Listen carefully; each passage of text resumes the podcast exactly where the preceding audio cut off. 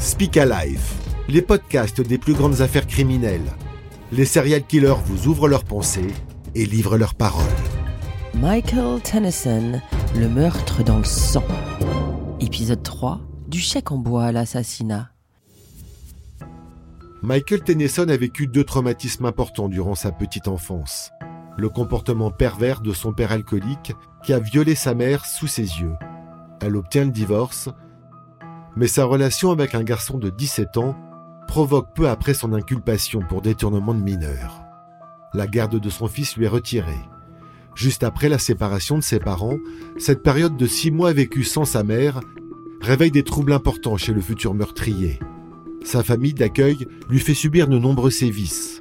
Le tueur en série explique qu'il est devenu extrêmement violent par un processus naturel. J'ai compris à cette époque qu'il valait mieux faire du mal à quelqu'un avant qu'il ne puisse vous en faire. Vous voyez ce que je veux dire? C'était vraiment tordu. Et cette leçon, je l'ai appliquée pendant des années. À l'adolescence, Michael Tennyson se dit complexé par ses cheveux roux et ses grosses lunettes de vue. À l'âge de 12 ans, il découvre la drogue et commet ses premiers délits. Il est devenu insolent. Il lui arrivait de ne pas rentrer le soir. Dès que je lui achetais des choses, il les revendait pour acheter de la drogue. Il s'est mis à voler dans mon porte-monnaie. Un jeune délinquant qui ne va pas tarder à basculer dans le crime. À 20 ans, Tennyson s'engage dans les Marines. Il est renvoyé au bout de quelques mois pour consommation de drogue. De retour à Holmen en 1980, un événement tragique va révéler la cruauté extrême dont il peut être capable. L'officier Michael McHugh a déjà eu affaire à Tennyson bien avant qu'il ne soit recherché pour meurtre.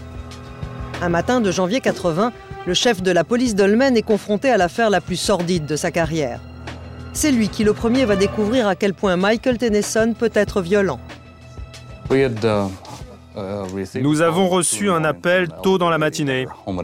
Une vieille femme avait été cambriolée, frappée. Nous nous sommes tout de suite rendus sur les lieux. La victime s'appelle Lydia Johnson. Elle a 83 ans. Les traces de coups qu'elle porte sur le visage témoignent de la violence de l'agression qu'elle a subie cette nuit-là. Il est environ 1 heure du matin quand Michael Tennyson s'introduit chez elle par effraction.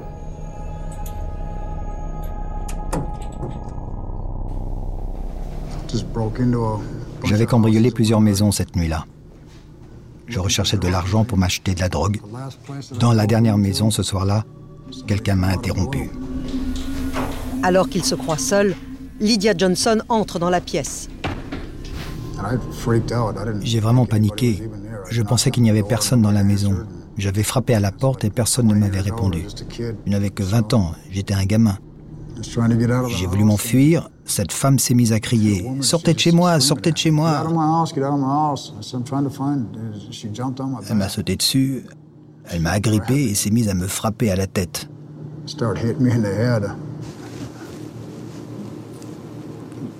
Elle était tenace. Elle ne me lâchait pas.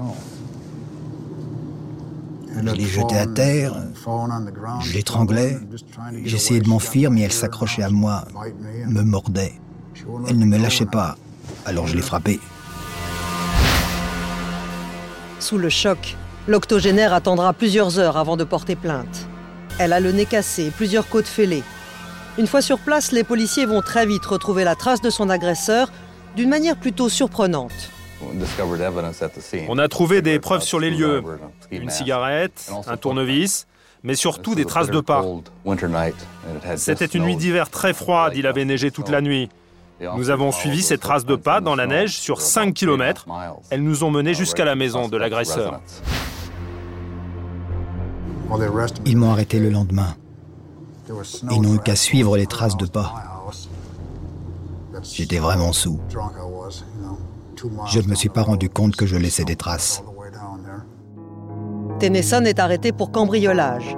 Mais en quelques heures, l'affaire va prendre une dimension dramatique. La victime confesse un peu plus tard aux policiers qu'elle n'a pas seulement été battue, mais elle a également été violée par son agresseur. Donc il a avoué qu'il l'avait frappée. À l'époque, il n'a jamais avoué ou mentionné qu'il l'avait agressée sexuellement. Et la victime non plus n'avait pas parlé de ce viol aux officiers. Elle avait été menacée par Tennyson. Si elle en parlait à quelqu'un, il reviendrait la tuer.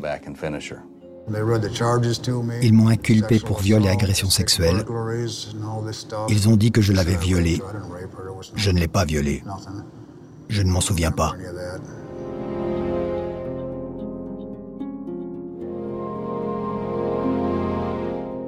Pourquoi Tennyson refuse-t-il d'admettre la vérité?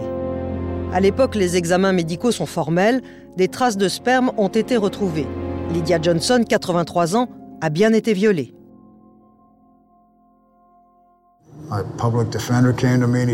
Mon avocat m'a dit, vous avez le choix.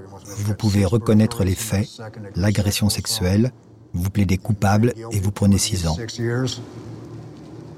Ou alors, vous allez au procès et vous risquez alors une peine de 85 ans de prison. Et quand ils verront les photos de la victime, vous n'aurez aucune chance. Tennyson accepte l'arrangement et plaide coupable. Il est condamné à 6 ans de prison. À la fin de sa peine, il bénéficie d'un régime de semi-liberté. Il ne retourne dans sa cellule que le soir. Une décision judiciaire qui va s'avérer être une grave erreur. Car Tennyson est alors sous la menace d'une nouvelle incarcération, cette fois pour un délit mineur, une affaire de chèque en bois. Elle aura pourtant de lourdes conséquences. J'ai été en prison pendant six ans et ça a été pour moi un enfer. J'étais terrifié à l'idée d'y retourner. Alors j'ai pris la décision de ne pas retourner en prison. Tennyson décide de rompre sa semi-liberté et de fuir l'État du Wisconsin. Pour mettre toutes les chances de son côté, il a une idée. Tenter de changer d'apparence dans ce salon de coiffure. Ce jour-là, Diane Johnson va sans le savoir aider un triple meurtrier à prendre la fuite. C'était le 20 mars 1987, quelques heures avant que Tennyson ne commette ses premiers meurtres. Il était très clair sur le fait qu'il voulait avoir l'air totalement différent. Je lui ai dit alors que le mieux pour lui était peut-être de changer euh, sa couleur de cheveux et de les lui couper. Ce qui m'a vraiment marqué ce jour-là, pendant que je lui coupais les cheveux, c'est qu'il ne souhaitait pas retirer son manteau. Il tenait vraiment à le garder sur lui. Et j'ai su plus tard qu'il avait une arme à feu dans la poche de son manteau. Et c'est pour cela qu'il ne l'a pas enlevée. Cette arme, qu'il cache sous sa veste, Tennyson va l'utiliser le soir même. Pour financer sa fuite, il a besoin d'argent. Alors il décide de refaire ce qu'il a déjà opéré par le passé, un cambriolage.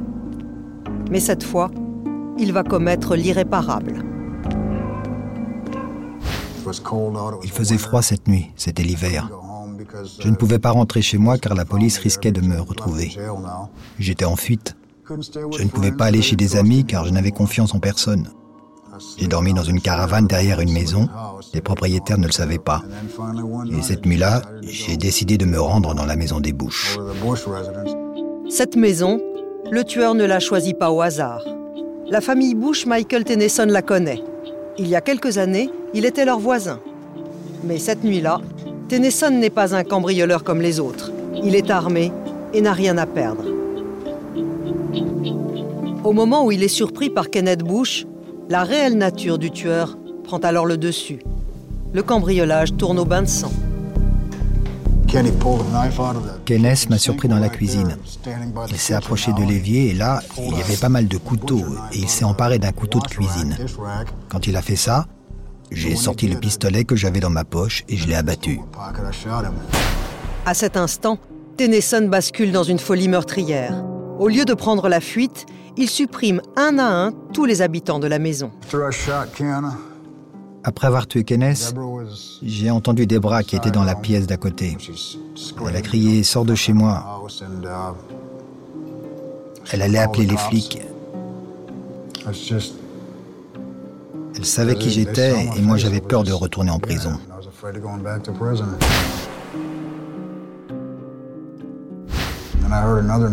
J'ai entendu du bruit dans une autre chambre. Je ne savais pas qu'il y avait quelqu'un d'autre, que la mère de Bush était là. Elle a allumé la lumière et elle a dit quelque chose comme ⁇ Oh non, qu'avez-vous fait ?⁇ Je lui ai tiré dessus. En quelques minutes, il supprime les Bush.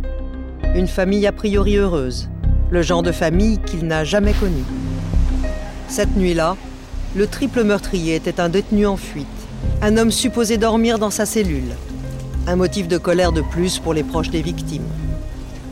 Ce qui me met vraiment hors de moi,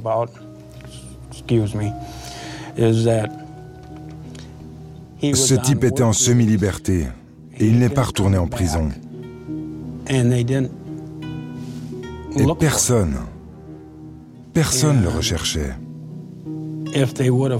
Si les policiers l'avaient retrouvé et l'avaient remis en prison, tout cela ne serait pas arrivé.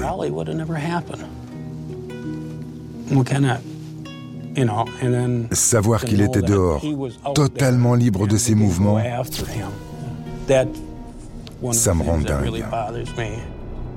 Alors qu'il est recherché activement par la police du Wisconsin, le détenu en fuite coupable de trois meurtres parvient finalement à s'échapper en bus. 1500 km de cavale, au bout desquels, à l'autre bout des États-Unis, Michael Tennyson va tuer à nouveau. Le criminel est devenu un meurtrier. S'il est pris, il ira en prison à vie. Que va-t-il faire pour y échapper? Pour le savoir, écoutez le prochain épisode.